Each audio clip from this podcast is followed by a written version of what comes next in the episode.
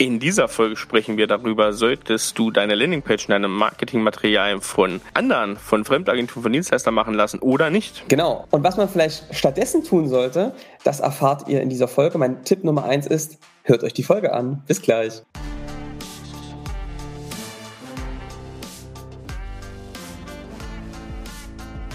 Willkommen zum Scaling Champions Podcast. Konkrete Tipps und Werkzeuge für die Skalierung deines IT-Unternehmens. Hier bekommst du komprimiertes Erfahrungswissen aus über 80 Skalierungsprojekten pro Jahr. Zusammengestellt von Johannes Rasch und Erik Osselmann. Und damit auch von uns ein herzliches Willkommen zum Scaling Champions Podcast. Hallo Johannes. Hallo lieber Erik, hallo lieber Zuhörer, du. Schön, dass du wieder eingeschaltet hast. Ja, genau, so ist es. Und wir beschäftigen uns heute mit dem Thema, sollte ich meine erste Landingpage durch eine Agentur bauen lassen, Johannes. Ähm, und Landingpage, äh, das haben wir mal so als, ne, als äh, Lücke genommen, als äh, Filmmaterial. Da gibt es auch noch ein paar andere Sachen. Lass uns doch mal genau. kurz einsteigen, was geht's heute in der Folge? Genau, also das ist schon was, eine Frage, die uns immer wieder gestellt wird, weil tatsächlich wir merken, dass viele ähm, SaaS-Companies, viele Produktunternehmen, ähm, viele ähm, IT-Projekthäuser, Systemhäuser sich jetzt wirklich intensiv mit dem Thema ähm, Gewinnung von Kunden ähm, auch online beschäftigen, über Landingpages. Das hat eine riesen Chance, aber natürlich auch ziemlich komplexes, weites Feld. Es gibt ja viel da draußen an Content dazu, trotzdem die Übersetzung auf sich selbst echt immer eine Challenge. Und deswegen sagen viele, ey, wir machen irgendwie IT gut, was sollen wir denn jetzt mit Agentur, äh, mit, mit Landingpages, mit dem ganzen Marketingzeug? Wir sind gute Entwickler, Vertrieb, Marketing, das ganze äh, Zeug, das ist nicht so unseres, das geben wir lieber raus an eine Agentur. Es ist zwar einfach, im Zweifel, dass wir, wir glauben aber, dass es nicht die allerbeste Idee ist, ähm, Erik, oder? So ist es, genau. Deswegen werden wir heute mal ja weniger Tipps, glaube ich, machen, Johannes, ne? Berichtige, wenn es nicht so ist. Wir werden heute mal so ein bisschen sagen, warum das denn, wenn du das gerade überlegst, das zu machen, warum das vielleicht eine Sache ist, die du nochmal überdenken solltest. Was gibt es da eigentlich für Gründe, das nicht zu machen und vielleicht das Ganze anders zu machen und wie man das dann auch vielleicht anders macht oder zumindest eine Idee. Interessanterweise, Erik, gibt es ganz viele Unternehmen, mit denen wir sprechen, die haben, also die Geschichte ist eigentlich fast immer die gleiche wir hatten da eine Agentur, es hat ganz viel Geld gekostet, wir haben es ausprobiert, die haben das alles für uns gemacht. Ob, egal, ob das jetzt LinkedIn-Ads oder ob es die Landingpage ist oder ob es die Gesamtmarke ist. Ja. Wir haben von denen machen lassen und dann kam irgendwann nichts oder die haben was gebaut, wir konnten es nicht so richtig festlegen. Und am Ende ist das entweder über die Ziellinie gekommen, aber nicht so erfolgreich gewesen oder wir haben was gelernt, aber nicht die Ergebnisse erreicht. Und irgendwie war es nicht so richtig toll und so zurück bleibt eigentlich so irgendwie so ein schlechtes Gefühl, oder? Und ich möchte jetzt eines vorwegnehmen. Wir sind echt Agenturfreunde, muss man sagen. Mhm. Also ich finde das echt, es gibt natürlich auch viele, die das nicht so gut machen und die das auch nicht so ernst meinen, wenn es darum geht, schnell ein paar Euros mitzunehmen. Es gibt auch wirklich viele sehr, sehr großartige Agenturen, wirklich gut spezialisierte Leute, die einen großartigen Job machen, die das selbst besser machen. Auch wir nutzen für einige Teile ähm, Agenturen, weil sie einfach die letzten Prozent rausholen. Aber ich glaube, das ist genau der entscheidende Punkt. Das sind oft sehr, sehr gute Spezialisten. Und dass das manchmal in den Projekten nicht funktioniert, das ist nicht euer Problem und auch nicht deren Problem. Also Problem schon, aber nicht die Schuld. Also das heißt, ich glaube, dass das irgendwie so ein grundsätzliches Problem ist. Das ist eine Frage von, mit welcher Erwartungshaltung gehst du da rein in diese Kooperation? Ich glaube, das ist, liegt oft irgendwie nicht auf dem richtigen Weg. Und ich glaube, oft ist es nicht am Engpass angesetzt. Ich kann aber auf jeden Fall sagen, Erik, die Sackgasse der Woche ist aus meiner Sicht, wir haben das Wissen nicht. Deswegen lassen wir uns das Marketing, das heißt die Texte, Bilder, Landingpages, Beschreibungen unseres Angebots einfach von einer Agentur machen. Weil die sind doch die Spezialisten. Die sollen uns das sagen, wie es geht. Warum ist das ein Problem? Warum klappt das so nicht? Also zum ersten Mal, vielleicht gehen wir mal rein, Erik. Also was ich oft beobachte, ist, dass denen sagen, die Agentur äh, macht Workshops, ne? wir gucken uns mal an, welche CI wollt ihr haben, wollen wir es noch mal ein bisschen verändern. Die reden auch darüber, wer ist denn die Zielgruppe, super Ansatz übrigens, wer einen Podcast hört, kann sich das vielleicht denken, dass wir das gar nicht schlecht finden. Und dann kommt, wird das irgendwann gebaut, dann geht es sehr oft um das Design, wie sieht die Landingpage aus, wie sind, ne? was, was kommt da rein. Und dann kommt es irgendwann daran, jetzt müssen nur noch die Texte geschrieben werden. und dann sagen die, ja, ihr wisst ja, was ihr macht, deswegen schreibt ihr doch mal die Texte und wir optimieren das dann noch ein bisschen. Und was da eben oft passiert, ich meine, manchmal macht man das wirklich auch noch unter Gesichtspunkt von SEO und dass man dann irgendwie mehr Traffic generiert, ja. Ich sage bewusst Traffic. Aber was ich eben häufig beobachte, ist, dass es das Wording dann doch vom Kunden übernommen wird oder dass es das von der Agentur ist, was, glaube ich, beides in eine Sackgasse führt. Also Tipp Nummer eins ist, wenn du nur noch texten musst, ist eigentlich der Hauptteil der Arbeit noch zu tun, weil ja, die Positionierung, die Darstellung des Angebots, all das fehlt ja. Und ich glaube, da setzt es schon mal an, dass es nicht am Engpass ist. Tipp Nummer eins oder Beobachtung Nummer eins, das größte Problem, das habt ihr auch schon aus dem Podcast, wahrscheinlich hast du das mitbekommen, ist, der meisten IT-Unternehmen ist nicht, dass sie nicht eine gute Landingpage hinbekommen. Das ist auch ein Problem. Das meiste, das größte Problem ist, dass die Positionierung nicht spitz genug ist. Dass sie nicht scharf genug auf eine Zielgruppe ist, auf ein klares Problem, Wunschbedürfnis, dass sie keine klare Nutzenkommunikation genau in diesem Kontext ist. Das ist kein klares Angebot mit einer Innovation gibt, die wirklich was Neues darstellt für den Kunden und dass auch dieses, das echte Alleinstellungsmerkmal wirklich fehlt und deswegen die Dinge nicht funktionieren.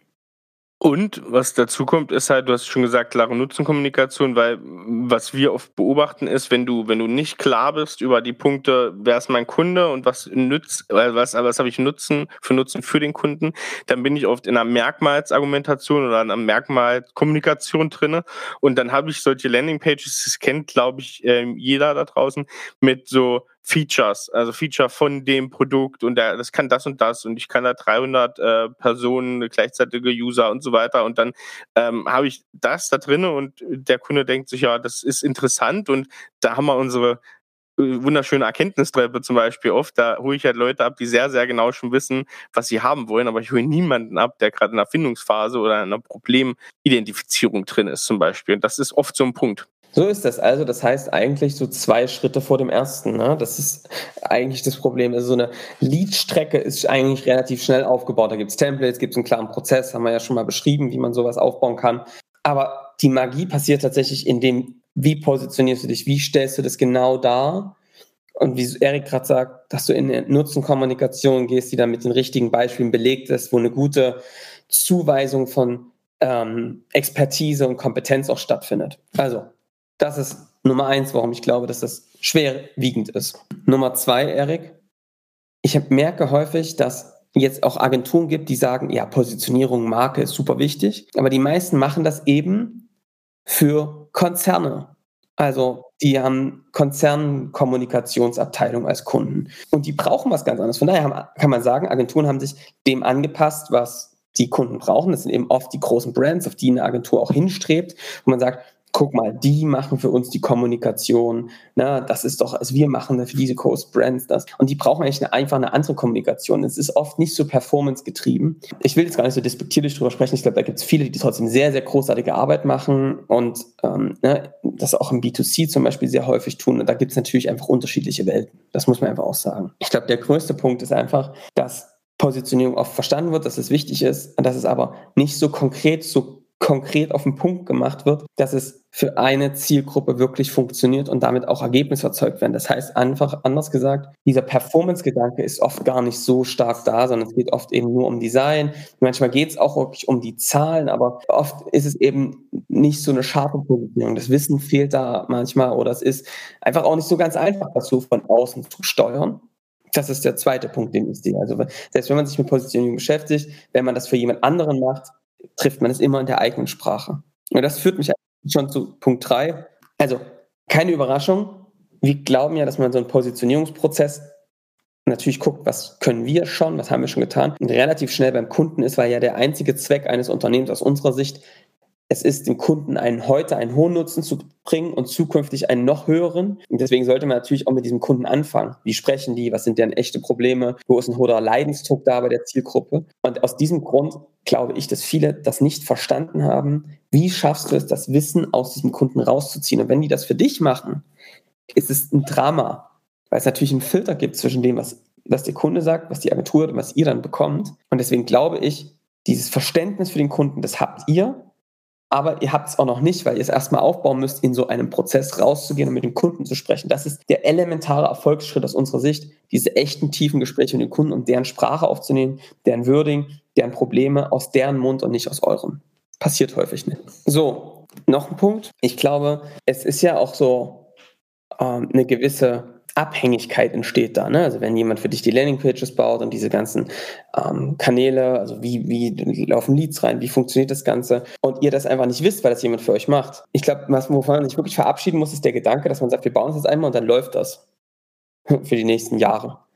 Dem ist nicht so. Also ich weiß nicht, wie, wie, ihr das macht, aber also bei uns ist es das so, dass das nicht so ist, sondern das verändert sich, man lernt ständig neue Dinge dazu. Und dieses, diese Abhängigkeit von dem Wissen, was andere haben, aber auch der Umsetzung. Also man muss ja schnell Änderungen vornehmen, man muss schnell iterieren, Dinge neu ausprobieren, viele verschiedene Varianten auch am Anfang mal testen, um dann sich auf eine festzulegen und die nach vorne zu bringen und permanent zu optimieren.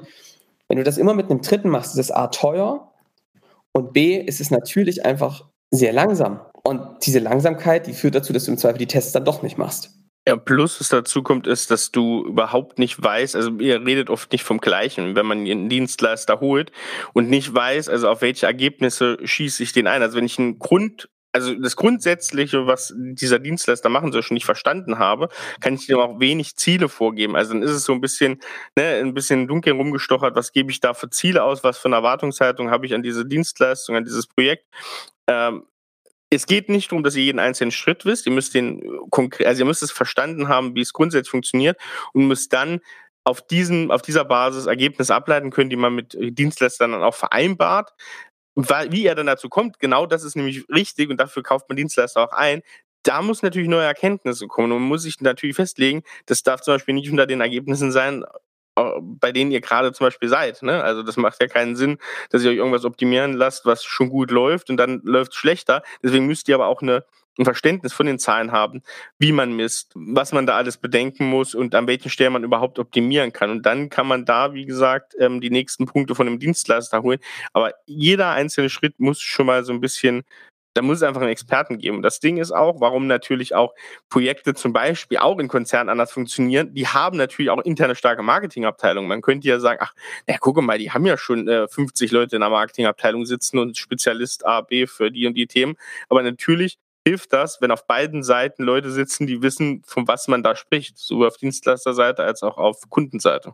100 Prozent, Erik. Und jetzt habe ich noch einen Effekt. Der letzte Punkt aus meiner Sicht ist, in so einem Prozess, gerade wenn man es aufbaut, vielleicht auch über, darüber nachdenken, wie können wir ein skalierbares Angebot aufbauen, wie können wir es vermarkten, wie können wir es wiederholbar verkaufen, dann entstehen unglaublich viele Lerneffekte auf diesem Weg was funktioniert bei der Zielgruppe, was kommt am Produkt gut bei der Zielgruppe an, wo ist ein wirklich ein Alleinstellungsmerkmal, wo nicht, welche, was sind die größten Einwände im Sales, kann man vorher schon vorwegnehmen. All diese Prozesse lernst du oder diese Schritte lernst du ja und diese Erkenntnisse über den Gesamtprozess. Wenn du jetzt dann jemanden dazwischen sitzen hast, der extern ist, wo es vielleicht auch nicht so viele Abstimmungen gibt, dann fehlt oft dieser Fluss an Informationen, den du aber brauchst zwischen Marketing, Sales, Product, am besten gleich zusammen. Wir führen die ja in der Regel in einem Team bei den Kunden, dass die quasi dann auch an diesem Thema ganz schnell Lerneffekte machen und sie umsetzen in sehr, sehr kurzen Zyklen, damit du eben dieses Gelernte sofort anwenden kannst, um eben Meter zu machen und vorwärts zu kommen äh, in Richtung Marktführerschaft. Das ist aber super essentiell. Wenn du da einen Störer dazwischen hast, eine Agentur, die vielleicht schlecht erreichbar sind, die es nicht sofort umsetzen können, ist es einfach schwierig.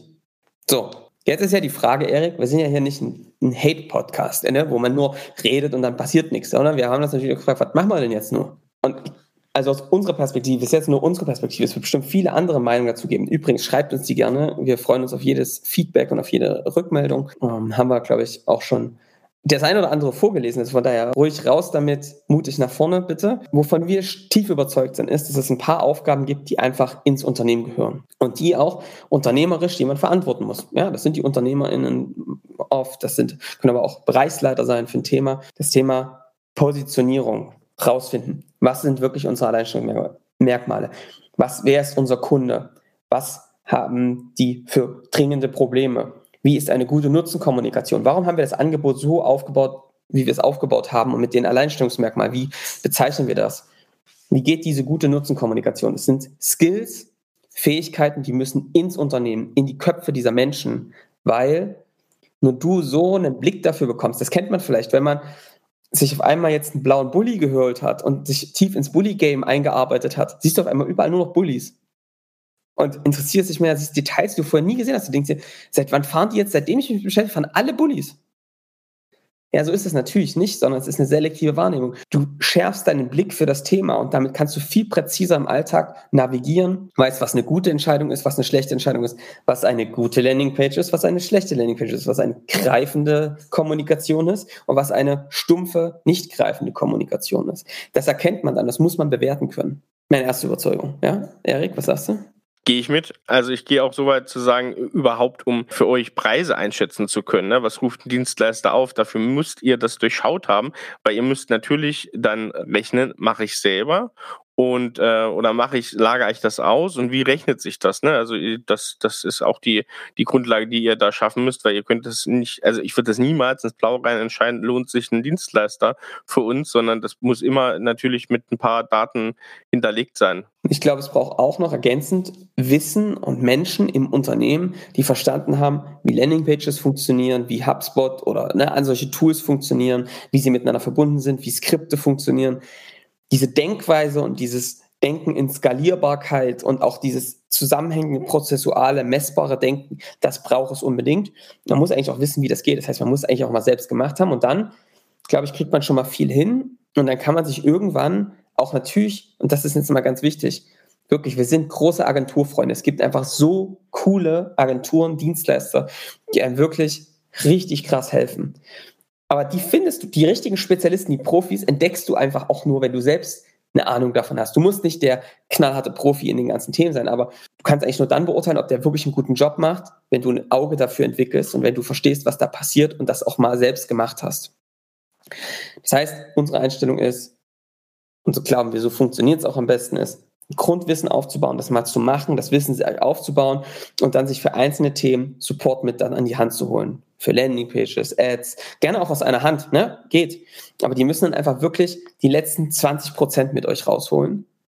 Äh, weil, glaube ich, diese Arbeit, das zu erarbeiten mit einem guten Guideline, ist, glaube ich, super viel wert, weil du merkst ja auch, Erik, oder? Ich meine, bei vielen Kunden merkt man auch, dass sich so ein bisschen die Kultur total weiterentwickelt in diese Richtung, dass man da ein Auge für hat, dass man darauf achtet, dass die Vermarktung einfach immer authentisch, gut, souverän funktioniert, dass man das einfach auch selbst im Griff hat. Das ist mal immer noch abhängig, selbst wenn die Akquise mal gut funktioniert. Ja, das, ist, das kann man ja auf die meisten oder auf alle Bereiche eigentlich ausweiten. Ne? Also ein Unternehmen muss heutzutage einfach, weil es so viele, es gibt für jede Art ja Spezialisten, ne? das könnte man weiterspielen, Recruiting, du musst natürlich selber auch verstanden haben, wie du vernünftige, passende Leute bekommst, ist genau das Gleiche. Also von Personaldienstleistern zum Beispiel nur abhängig machen, dass, ne, das kann, kann man machen, wenn man das genau weiß. Man hat vielleicht einen guten und der kennt die Profile gut, passt, aber du musst für jeden Bereich eigentlich, musst du, und das muss auch eine Schlüsselposition sein und das Wissen muss irgendwo auch dann im Unternehmen irgendwo gespeichert sein oder an sehr konkreten, wichtigen äh, Leuten so hängen, dass es, dass es auf jeden Fall verwertbar ist. Und dann, ähm, ja, dann, dann geht das auch, aber du musst das bei jedem Punkt eigentlich, musst du eine Grundvoraussetzung haben oder so eine Grundbesolung haben, wie Sachen funktionieren. Komplett. Also sehe ich auch so. Ich glaube, das geht bei ein paar Dingen, würde ich es ausla auslagern. Ja, das kann man schon machen. Ich finde, Akquise ist halt fast schon, kann man fast schon als Teil der Wertschöpfung bezeichnen, weil es halt, also es läuft ziemlich schlecht, wenn man keinen Kunden gewinnt und es läuft ziemlich gut, wenn man viele Kunden gewinnt. ja, und wenn man das in seiner eigenen Hand hat. Also dafür finde ich das Thema halt zu wichtig. Auch dieses, wie baust du eine Kundenreise, hat so eine krassen Auswirkung aufs Portfolio und aufs gesamte Angebot. Das ist Wissen, das muss ins Unternehmen und dann kann man sich eben die Agenturen raussuchen. Das ist so unsere Perspektive darauf. Ne? Wie gesagt, es ist nur unsere. Ja, so machen wir das. Ja, und so funktioniert es für uns ganz gut. Genau, das war schon eine gute Zusammenfassung. Ich würde jetzt zur Feedback-Ecke kommen, Johannes. Hau raus, Erik. Und Johannes, heute gibt es eine Nachricht von Johannes, äh, aber das weißt du ja. Johannes schreibt, hallo Johannes, finde euren Input zum Thema Skalierung genial. Euch gelingt es, das Ganze ziemlich hands-on darzustellen. Danke dafür. Danke dafür, sag ich jetzt. Ganz Danke, frisch. Johannes. Ganz frisch? Gestern eingetrudelt. Ja, super. Ja, stimmt. Du hast es mir auch gestern rübergeschickt das haben wir ja ganz frisch jetzt verwertet hier für diese Folge. Und was gibt's sonst? Du, du, Na, wollt, ich du hast jetzt noch mal- erzählt Ja. vom, vom Angeln, ne? Da wolltest du noch mal kurz hier. Wie, wie, wie, laufen, die, wie laufen die Nachwuchsvorbereitungen? Also ich habe ja versprochen, schon vor einer ganzen Weile, dass ich mal ein bisschen erzähle, wie sich so die, äh, das Jugendcamp gestaltet. Ja, also der Kleine ist jetzt drei Jahre alt und wir haben uns jetzt überlegt, also er hat schon immer mal gefragt, wie geht denn das jetzt mit dem Angeln? Und jetzt waren wir in Schweden, an einem schönen Waldsee und haben wir gesagt, komm, jetzt machen wir es mal. Und echt der Tipp an alle Väter, Mütter, die mal ihr Kind da ein bisschen den Zugang zu geben wollen zur Natur, zu diesem Erlebnis Angeln, was mit viel mehr ist als Fische zu fangen, sondern auch am See zu sitzen, Dinge zu beobachten, ähm, ist das Einfachste, nehmt euch einen großen langen Stock, ja, bisschen was Stärkeres, weiß gar nicht, Haselnuss ist, glaube ich, gar nicht so schlecht, ein bisschen biegsam, aber ne, irgendwie was Langes, bisschen stabiles, nicht so schwer. Und dann bindet ihr einfach oben einen Faden dran, also einen ja, Angelsehne, kleiner Schwimmer, der hängt direkt drauf, und einen Haken, bisschen Blei, einfach ein Wurm dran oder ein Stück Teig. Und dann fangt ihr mal an, auf diese kleinen Weißfische und auf Barsche zu angeln. So, weil das ist sowas, schnelle Ergebnisse, schnelle Erlebnisse, ein bisschen wie äh, in die Skalierung loslaufen, ja, schnelle Ergebnisse, schnelle Erlebnisse. Und dann viel lernen, was passiert eigentlich, wenn so ein Schwimmer mal untergeht. Das ist also immer viel Adrenalin und Dopamin. Ja. also perfekt für UnternehmerInnen. Das heißt, viele Erlebnisse, wo du testen kannst und am Ende hat Silas jetzt mittlerweile sogar, holt die Fische selbst raus, ja, sieht ja. unter, ja, ist ganz begeistert. Du hast eben viele Möglichkeiten zu testen, als wenn du jetzt auf, direkt auf Karpfen gehst und dann fängst du innerhalb von 24 Stunden ein Biss so, der muss dann aber sitzen, weißt du? Mhm. so, das ist also ganz cool und ich muss sagen, das Erlebnis hat wirklich ganz schön, ne? du sitzt dann am Steg, mal beißt, mal nicht, ist halt Action irgendwie auch da und dann kannst du halt was sind Seerosen, was sind Wasserläufer, Gelbbauchrandkäfer haben wir gesehen, verschiedene Wasservögel, ja, die Wolken beobachten. Es ist einfach, es beruhigt, weil man eben was zu tun hat. Und ich weiß nicht, wer von euch Söhne hat, da kann ich es ja jetzt nur beurteilen. Ich merke, dass Söhne, vielleicht im Gegensatz zu Töchtern, so beim, beim, ähm, beim Tun ins Reden kommen. Also ich, ich, das ist jetzt nur eine Beobachtung. Ich habe das schon öfter gehört. Ne? Das ist eine steile These. Wer, äh, bitte schmeißt den ersten Stein, wenn das nicht richtig ist. Ich habe gemerkt, dass wenn man dann in so, einer in so einer Betätigung ist, in so einer Beschäftigung, ja, man auch auf einmal so ins Schwatzen kommt, was vielleicht manchmal, ne, findet auch sonst statt, aber da, da redest du so mal frei miteinander. Und ich glaube, das ist da eine schöne Chance, um mit seinem, äh, um da einfach mal über Männerthemen zu reden. Nein, über, über Gott und die Welt. Ne? Also war wirklich, äh, hat echt Spaß gemacht, muss ich sagen.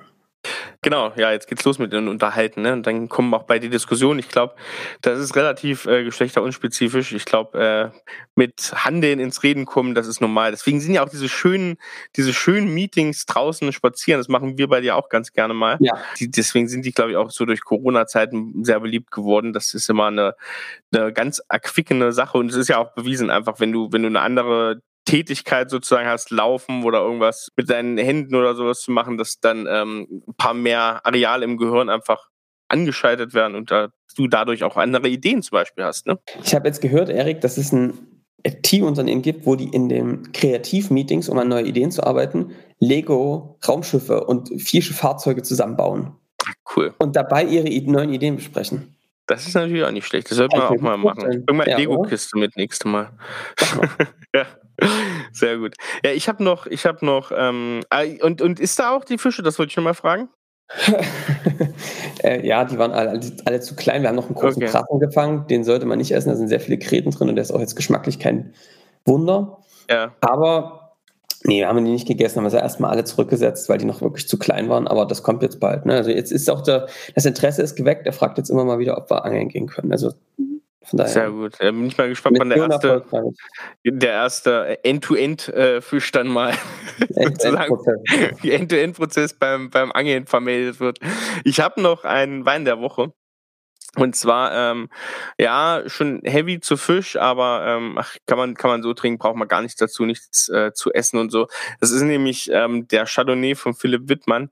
Jetzt bin ich mir gerade nicht sicher, ob ich den schon mal hatte, aber ich glaube eigentlich nicht. Der Chardonnay Reserve von Philipp Wittmann, der Lieblingswein unseres lieben Kollegen Erik Zeitz. Ähm, und äh, ja, ich bin, bin drauf gespannt, weil dann habe ich jetzt die letzte Woche gekauft, weil nächste Woche ist unser Sommercamp und da verkosten wir alle Lieblingsweine des äh, Skating Champions Teams und äh, ich freue mich schon sehr auf diesen Wein, deswegen setze ich ihn heute mal auf die Liste. Ein ganz, ganz großartiger Chardonnay. Ich setze den auf die Liste. Ihr könnt den im Internet nur noch in Sechserkartons kaufen, weil der ist so limitiert, dass äh, jeder Online-Händler, der diesen Wein führt, irgendwelche Restriktionen hat, wie dieser Wein verkauft werden darf. Die meisten dürfen sie nur kartonweise verkaufen. Ähm, holt euch das, der ist nicht umsonst so beliebt und an vielen Stellen ausverkauft oder mit irgendwelchen ähm, Sachen belegt. Also, ich würde sagen, Johannes, das war's für die Woche, oder?